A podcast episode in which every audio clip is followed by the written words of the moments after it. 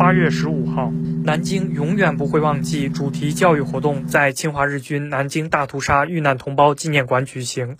同时，首批共十三名南京大屠杀历史记忆传承人获得认证，意味着幸存者后代正式接过传承历史记忆、传播历史真相的接力棒。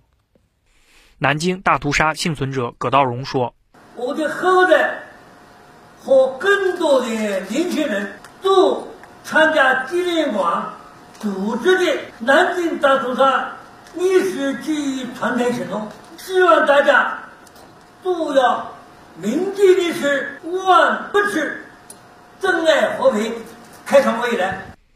首批南京大屠杀历史记忆传承人共十三名，来自十个幸存者家族。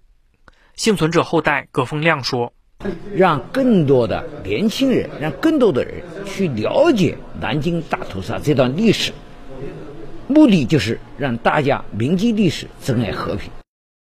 侵华日军南京大屠杀遇难同胞纪念馆副馆长石鹏程说：“大屠杀幸存者仅仅有五十五位，哎，在世了，啊，人数逐渐的减少。但是这段历史记忆，哎，必须哎传承下去，一代代的啊，把这段历史记忆。”这个传承下去，永不忘却，啊，在筑牢历史记忆当中啊，担当历史的使命。